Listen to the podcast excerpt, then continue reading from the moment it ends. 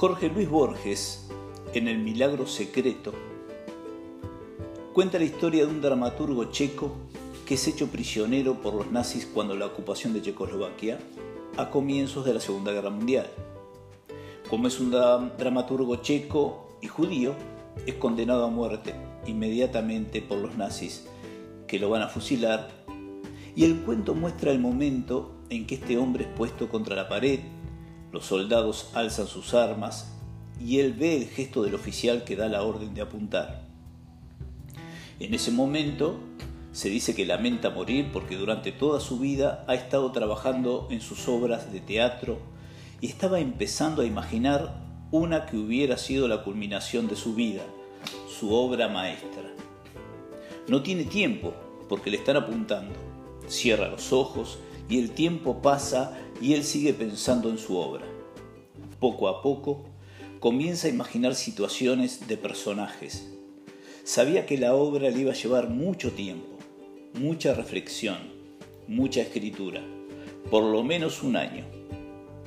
Durante un año de pensar, lleva adelante esa obra mentalmente y a último momento pone el punto final y se siente profundamente feliz porque ha realizado lo que quería. Ha hecho esa obra definitiva. Abre sus ojos y en ese momento baja la señal para que le tiren encima el pelotón de fusilamiento. Lo que pasa para el tiempo de los soldados había durado dos segundos. Para el tiempo, en eso que Borges llama el milagro secreto, ha durado un año ha tenido un año de tiempo mental para terminar su obra. La convención de cuarentena nos lleva a todos y a muchos y a miles y a millones a pensar de antemano qué desafío que nos plantea ese tiempo.